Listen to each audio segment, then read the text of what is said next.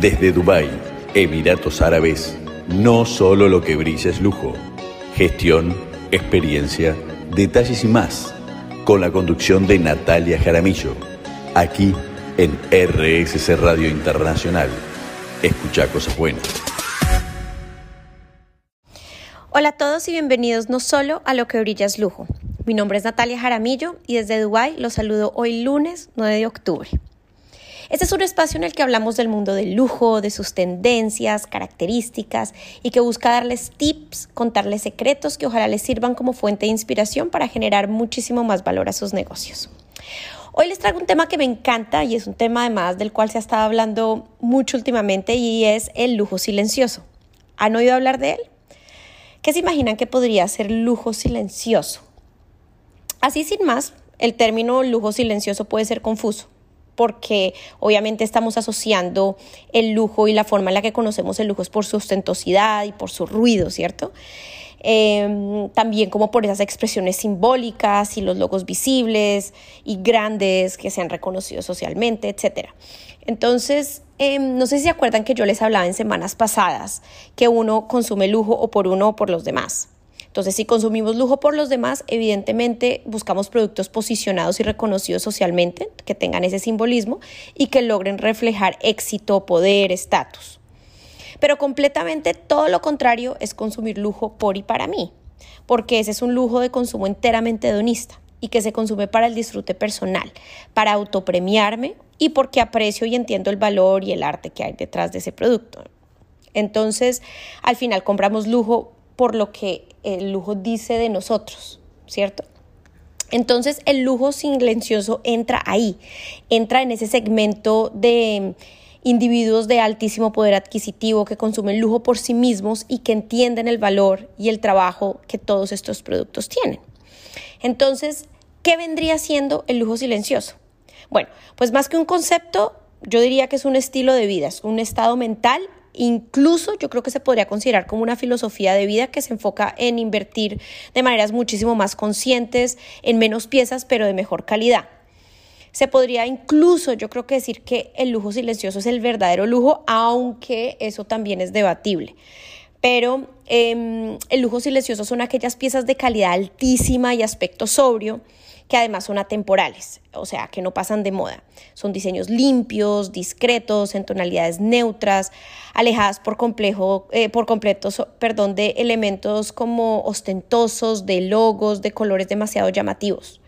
Entonces, el lujo silencioso son productos más básicos, ¿ok? Que han sido elevados y que están de hecho ahí para durar toda la vida, que tienen una ejecución y un saber hacer impecable, y además está caracterizado por colores como beige, negro, marrón, gris, blanco y materiales como cashmere, seda o sastrería hecha a la medida y todos estos son como sus principales exponentes. Ahora, los, los accesorios, por ejemplo, desde relojes hasta gafas, bolsos, etcétera, también deben ir en la misma línea, priorizando en este, en este concepto la calidad por encima de todo lo demás pero pues sí son productos que, que digamos, no son, no, no resaltan mucho, ¿no?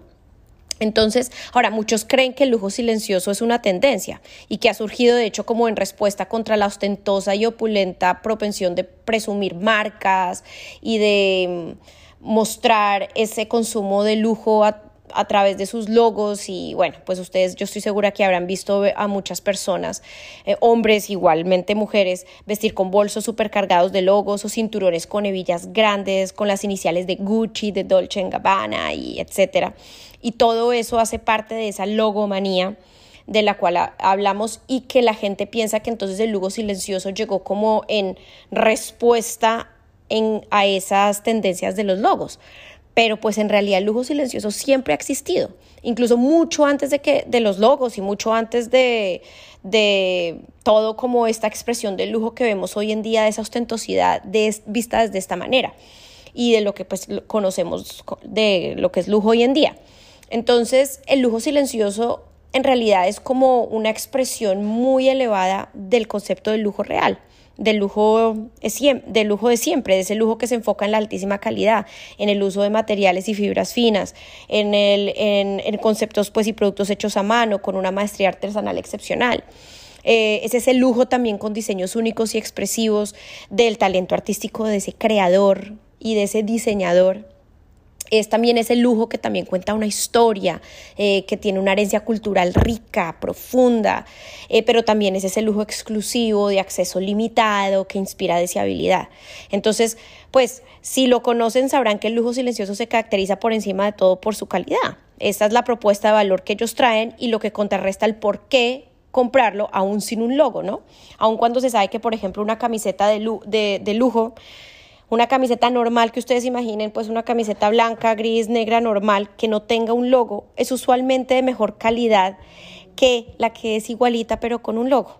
¿Por qué? Pues porque las marcas de cierta manera están contando con el logo para poderla vender a cierto precio, mientras que las marcas de lujo silencioso no tienen eso a su favor, entonces se tienen que enfocar realmente en que el producto tenga una calidad excepcional. Entonces, bueno, en cuanto al tema de su historia y herencia cultural, hay marcas de lujo silencioso como Bottega Veneta, la cual usa el, el intrecciato, que en español es como un terciado, que es esa técnica desarrollada por ellos mismos en 1970, que utilizan hoy en día y ustedes la ven para hacer surbosos y que da como la apariencia de un tejido esa característica es una expresión de esa herencia única de la marca y que es un símbolo de la maestría artesanal y atemporalidad que ellos tienen. Otro ejemplo, por ejemplo, de esto es el patrón Canach, que que es el de Dior, ese que ustedes ven en las carteras, pues en sus bolsos y etcétera, y el cual fue inspirado de hecho en las sillas de Napoleón III. Y esto, eh, más que un símbolo ostentoso, es de hecho un recordatorio de esa historia de la marca que está ahí para recordarnos como esa autenticidad. Y bueno, de hecho estoy poniendo el ejemplo de Dior porque esta marca no siempre fue cargada de logos y no siempre fue reconocida por eso. Sí, en su origen Dior, al igual que las demás marcas de lujo que todos conocemos, todas fueron de una u otra manera un lujo silencioso. Ahora, entonces, si hablamos de exclusividad, el lujo silencioso se segmenta bastante bien, sobre todo por sus precios. O sea, un polo una camiseta polo, por ejemplo, de Loropiana, que es una marca de lujo silencioso, puede costar entre 500 a 1000 euros. O un abrigo hasta 40 mil dólares.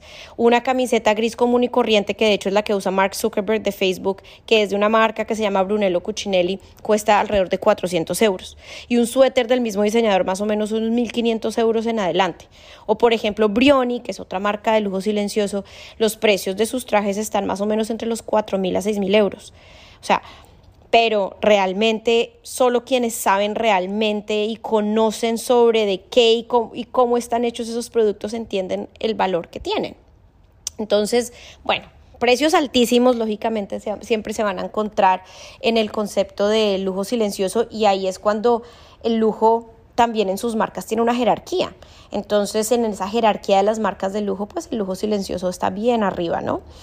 Em, entonces, como les decía, pues el lujo silencioso no es algo nuevo. O sea, el término como tal sí, porque no se le conocía antes como lujo silencioso, pero la filosofía ha estado entre nosotros desde siempre. O sea, las clases más privilegiadas siempre han utilizado códigos identificables solo por quienes pertenecen a ese mundo para reconocerse entre sí y también pues para impedir un poco el acceso de personas que no tengan la misma posición social.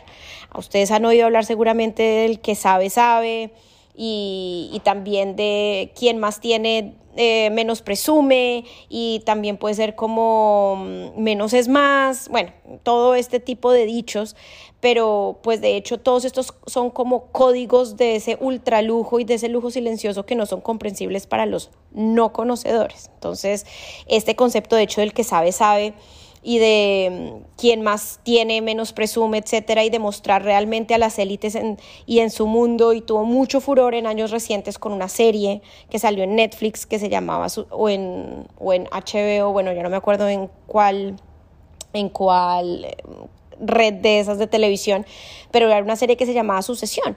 Eh, no sé si se la vieron. Entonces ahí pueden ver en esa serie como todos los personajes exponen ese concepto de lujo silencioso, que es esa estética súper refinada, sobria, hecha a la medida, discreta, productos que no necesitan un logo porque sus materiales de hecho hablan por sí solos. Y por ese fenómeno es que hoy en día ese tema está en total furor, obviamente también agregando a que todo se exponencia demasiado con las redes sociales y ese tipo de cosas. Entonces, al regresar de esta mini pausa, les voy a contar un poco sobre este fenómeno en las redes sociales.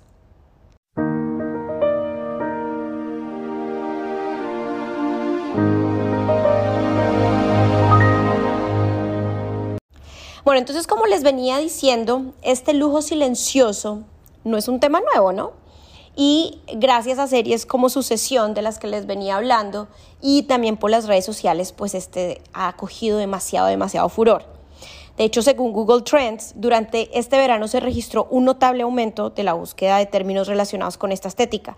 De hecho, ha habido una subida del 300% en las búsquedas globales para stealth wealth, que en español sería como fortuna discreta, y del 80% para old money, que es decir, el dinero que viene de, antiguo, ¿no? O sea, lo contrario a lo que sería un nuevo rico. Estos dos han sido de los términos más eh, que han tenido un crecimiento muy grande en, en, Google, de hecho, este verano.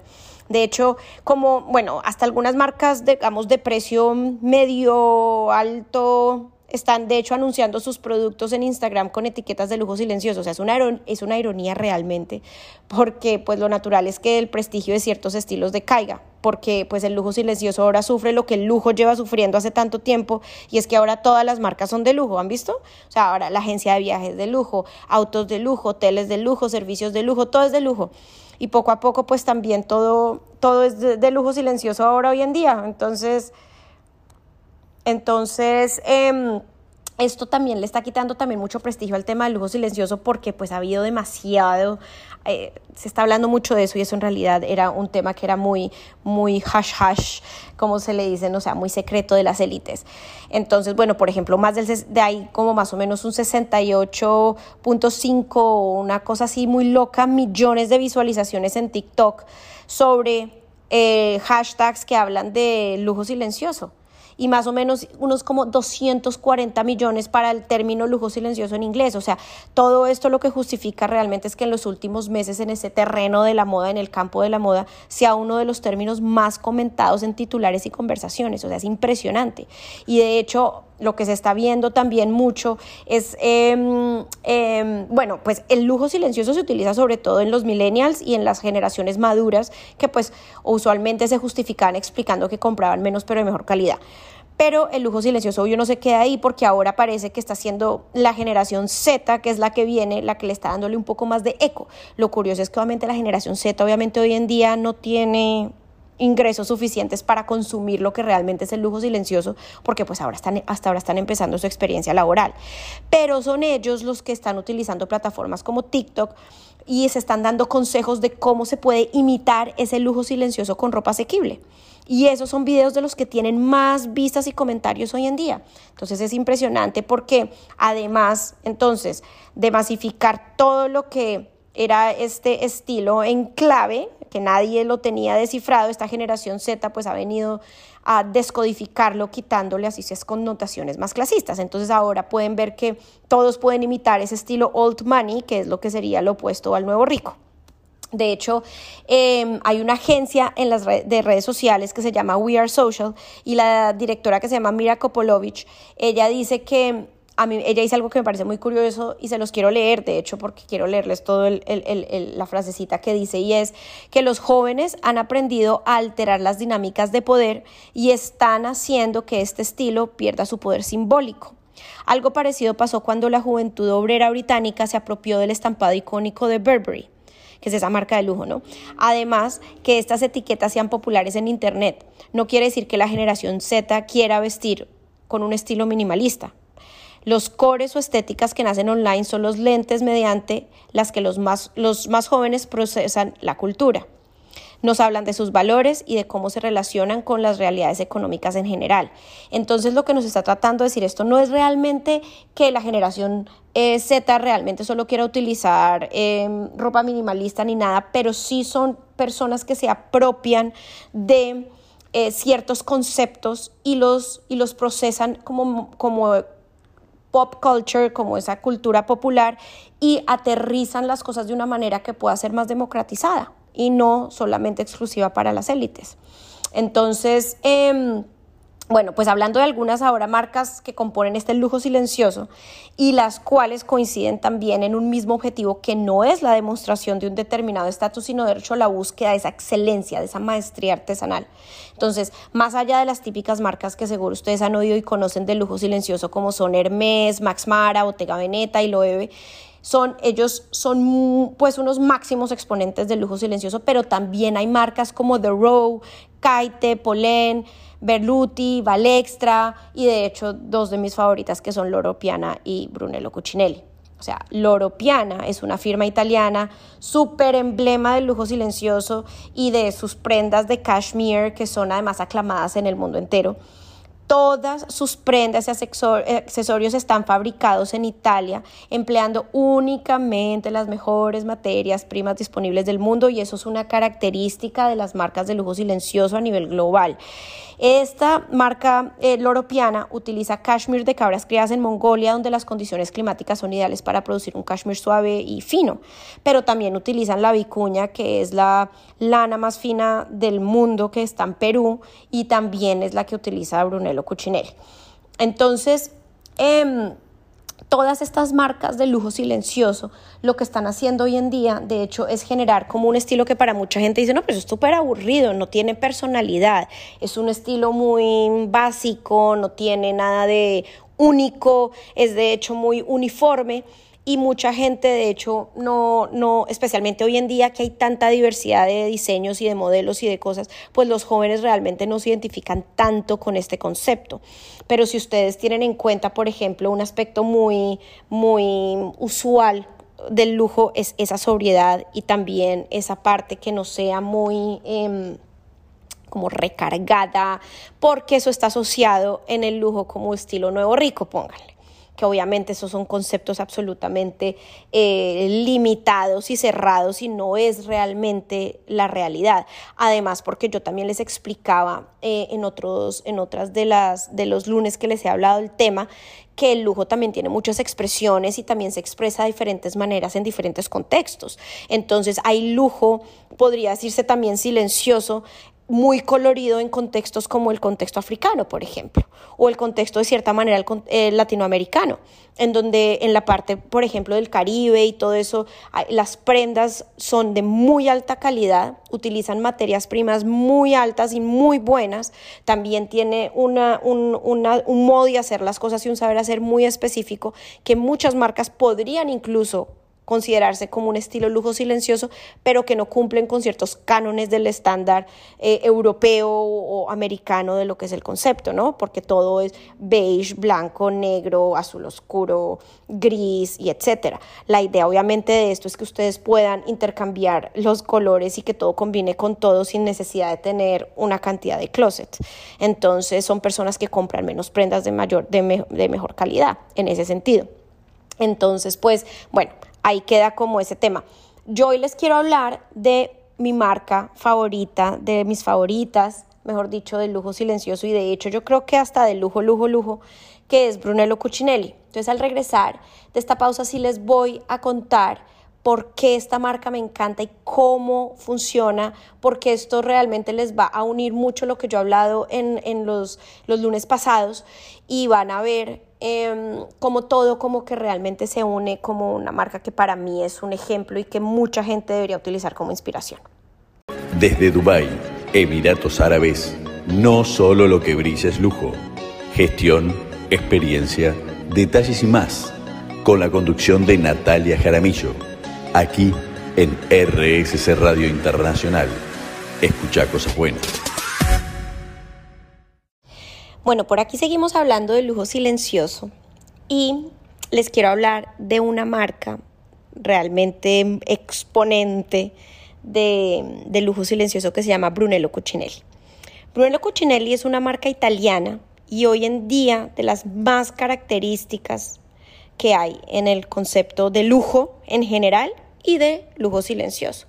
Esta fabrica sus productos en un pueblo italiano por una comunidad de costureros humanistas y quiero desarrollar el tema de por qué se le dicen costureros humanistas, pero se les explico un poquito más adelante. Eh, Brunello Cucinelli es una marca que no solo me gusta por su estilo, por su maestría artesanal, por sus materiales, sino sobre todo por sus valores, su herencia cultural, su identidad. Yo les hablaba mucho en el lunes pasado sobre la importancia que tiene en el lujo poder personificar ciertos valores, poder eh, crear una historia alrededor de esa herencia cultural y poder realmente desarrollar esa autenticidad por medio de una identidad de marca que, que, tenga unas mezclas y unos, unas características específicas y cómo sabemos contar esa historia y cómo de hecho nos posicionamos con eso y, y, y conectamos con nuestro público de esa manera. Entonces, esta marca a mí me fascina y me apasiona muchísimo porque tiene todos estos componentes y tiene además una identidad muy única y unos valores muy particulares que es lo que les quiero también eh, compartir hoy y entonces les voy a hablar un poquito de, de él. Entonces, Brunello Cucinelli, como la mayoría de las marcas de lujo, vienen de humildes orígenes. Mucha gente piensa que el lujo siempre creció por, no, que una persona millonaria y que entonces hay que tener mucha plata. Digamos que Hoy en día, si queremos competir con las grandes marcas de lujo, sí hay que tener una inversión bastante, bastante importante. También si uno quiere posicionarse como lujo, eso también requiere un poco de, de solidez financiera en ese sentido. Pero cuando las marcas de lujo se fueron dando hace 80 años, 100 años, etcétera, o 60 años, porque ha habido igual muchas marcas que han venido surgiendo desde entonces. La mayoría, si ustedes conocen las historias de las marcas de lujo, pues vienen de humildes orígenes. Eh, este diseñador, por ejemplo, Lunello Cucinelli, nació en un minúsculo municipio de la península italiana que se llama Castelrigone, eh, en una comunidad rural y agrícola donde no tenía electricidad, no tenía televisión, no tenía agua, no tenía pues agua corriente, no tenía teléfono y pues, pues realmente como una situación muy precaria. Y además por todo esto fue muy discriminado también en, el colegio, por, por, toda esa pobreza y, y, pues muchas cosas así. Y todo esto también le fue dando a él un montón de luces de lo que sería la personalidad que él tiene hoy, la identidad que él trae a su marca. Él de hecho cuenta, yo me leí un par de entrevistas y me he visto también algunas entrevistas sobre él, en donde él cuenta que él recuerda como su papá le decía que la pobreza nunca debería ser una razón para ofender a nadie y que siempre fuera un hombre decente. Esos fueron consejos que el papá siempre, siempre le dio y los cuales él recuerda muy bien. Pero él sobre todo recuerda dos acontecimientos en su vida. Y uno fue cuando él tenía 15 años y vio un día llorando a su papá porque al papá, el papá de Brunello Cucinelli era un agricultor. Tenía, sus, tenía su tierra y producía y, fue forzado también a dejar ese, ese trabajo por irse a trabajar a una empresa de cemento. Entonces eso después también se le agrega a que más o menos cuando Brunello Cucinelli tenía 16 años, él vivió otra cosa que él también considera como determinante para su futuro y es que su papá estaba pues obviamente en sus años perfectos de vida, mejor dicho, estaba joven todavía, vital, y, llegó un día y lo vio en la casa también llorando y quejándose mucho porque los jefes lo humillaban en el trabajo. Entonces, él, pues Brunello Cucinelli tenía 16 años, él no podía defenderlo en ese momento, pero él en ese momento se hizo una promesa que era que en el futuro viviría y trabajaría por la defensa de la dignidad moral y económica de las personas. Entonces, esto resolvió y él resolvió que de hecho él haría, o sea, iba a hacer lo que tuviera que hacer en su vida para asegurar condiciones dignas y humanas para los trabajadores y que si trabajaba con personas del campo, también asegurarse que estas personas tuvieran una vida digna y unas condiciones dignas y humanas, no solamente a nivel profesional, pero también a nivel personal.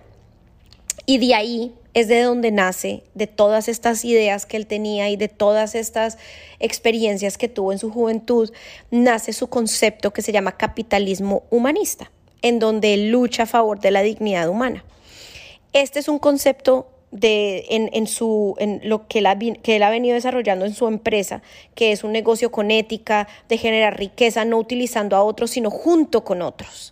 Y por eso, digamos, él, entre cosas que hace distinto a muchas marcas, es que entrega unos salarios súper generosos, de hecho 20% más altos que la industria del lujo, con lo que, digamos, las personas puedan vivir una vida digna y, serena y bonita, pues tienen horarios de trabajo laborales que promueven un balance con la vida personal. Todo el mundo se va de la fábrica a las 5 de la tarde, sea lo que sea, hayan acabado, no hayan acabado, no importa, pero todo el mundo tiene un horario en que todo el mundo se ir a la casa para tener una vida personal también y, y, puedan estar presentes con su vida familiar y pues tiene también un ambiente de absoluto respeto y eso es algo que eh, los empleados y los colaboradores de la empresa saben que es muy estricto porque él dice que en su empresa solo hay una sola regla y es no ofendas a nadie porque si lo haces serás despedido y más o menos dicen que es por lo único que se despediría a alguien.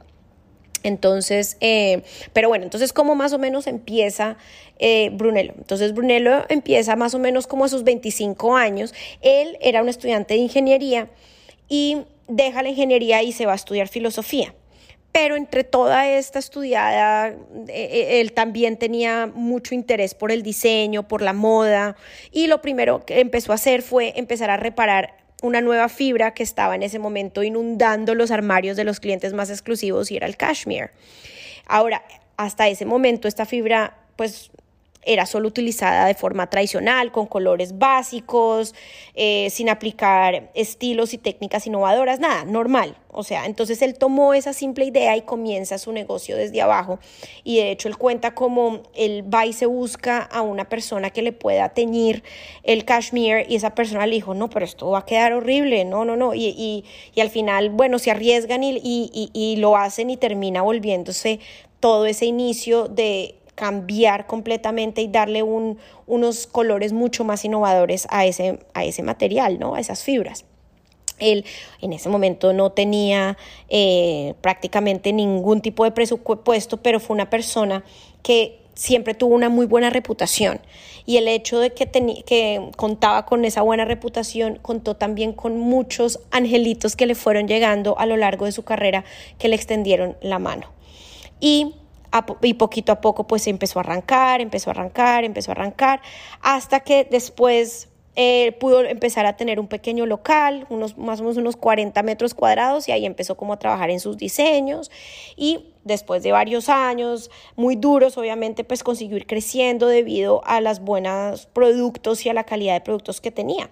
Y él comenzó a exportar la gran parte de esos productos y diseños fuera de Italia porque en ese momento, en ese país, se encontraban, no se encontraban en un, como en una situación económica muy buena y pues esos productos que él estaba fabricando pues eran de una calidad específica y pues costaban. Pero entonces eh, empezó a, exportar a Alemania y en Alemania fue en donde él realmente arrancó como diseñador exportando los productos allá y él siempre dice que recuerda con mucho amor a Alemania porque fue quien le dio como esa parte inicial y como ese empujón. Em, después, más adelante, como de más o menos dos años de estar en el negocio, ya él dándole, dándole, pudo empezar a contratar a un empleado que llegó pues a ayudarle también como con, con, el trabajo y después de un tiempo entonces ya eso le ayudó a poder abrirse las puertas en Estados Unidos a través de pequeñas empresas italianas exportadoras, o sea, él no llegó allá con su marca, sino por medio de exportadores italianos, él metía algunos de sus productos y allá los ofrecían, digamos, en tiendas multimarca, y en conceptos, en conceptos donde había varias marcas italianas. Obviamente eso eran de muy alta reputación, pues porque se sabe que las marcas italianas igual siempre tenían esa, ese, ese apalancamiento en las unas en las otras por la reputación que tenían. Em, bueno, entonces dejo por aquí y ya sigo.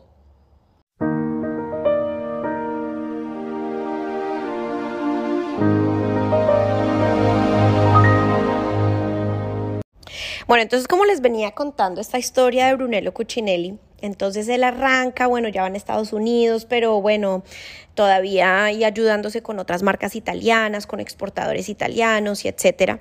Pero ya en 1985 su negocio ya empieza como a coger bastante eh, fuerza y él se encuentra un castillo abandonado en Solomeo, que es un pueblito en Perugia, que es una región de Italia, y termina convirtiendo ese castillo en, sus en su nuevo taller y bueno, y en los almacenes de su empresa iniciales, y ahí es donde él monta pues prácticamente su imperio.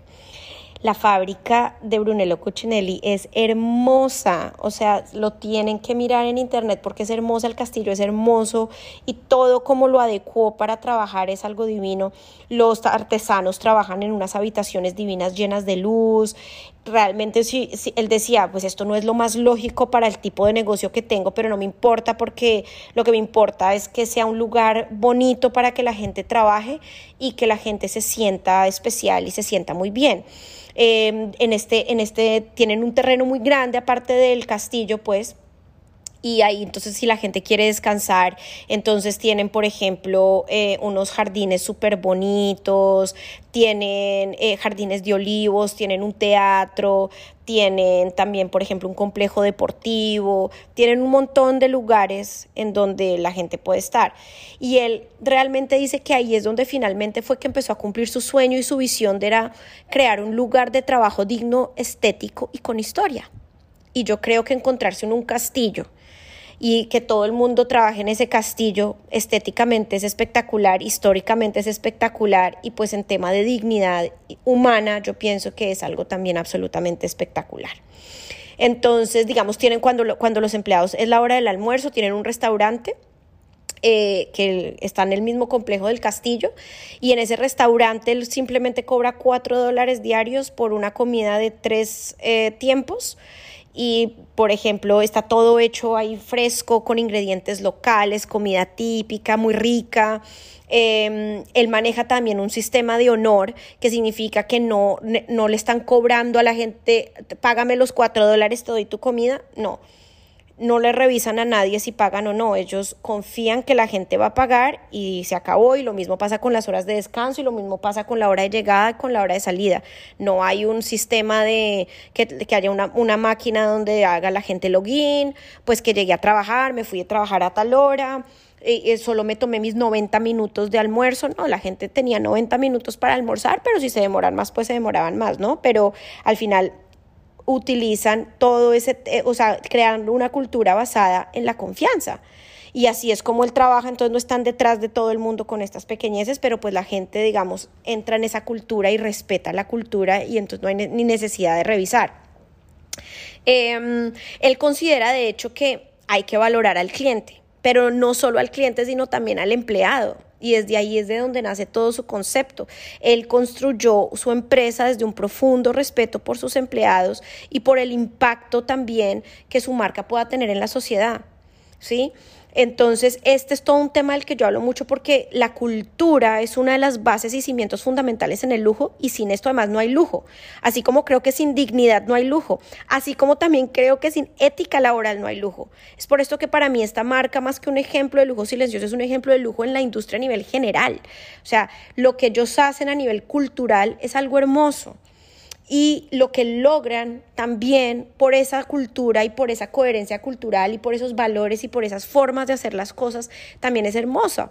Ellos tienen una, una de las tasas de, de, rotación más bajas, creo que en, la industria del lujo y la industria del lujo ya de por sí tiene unas tasas más bajas que el resto. Entonces yo me atrevería a decir que es de las tasas más bajas de empleo a nivel global. Eh, de, de, de, rotación, perdón, de las tasas más bajas de rotación a nivel global.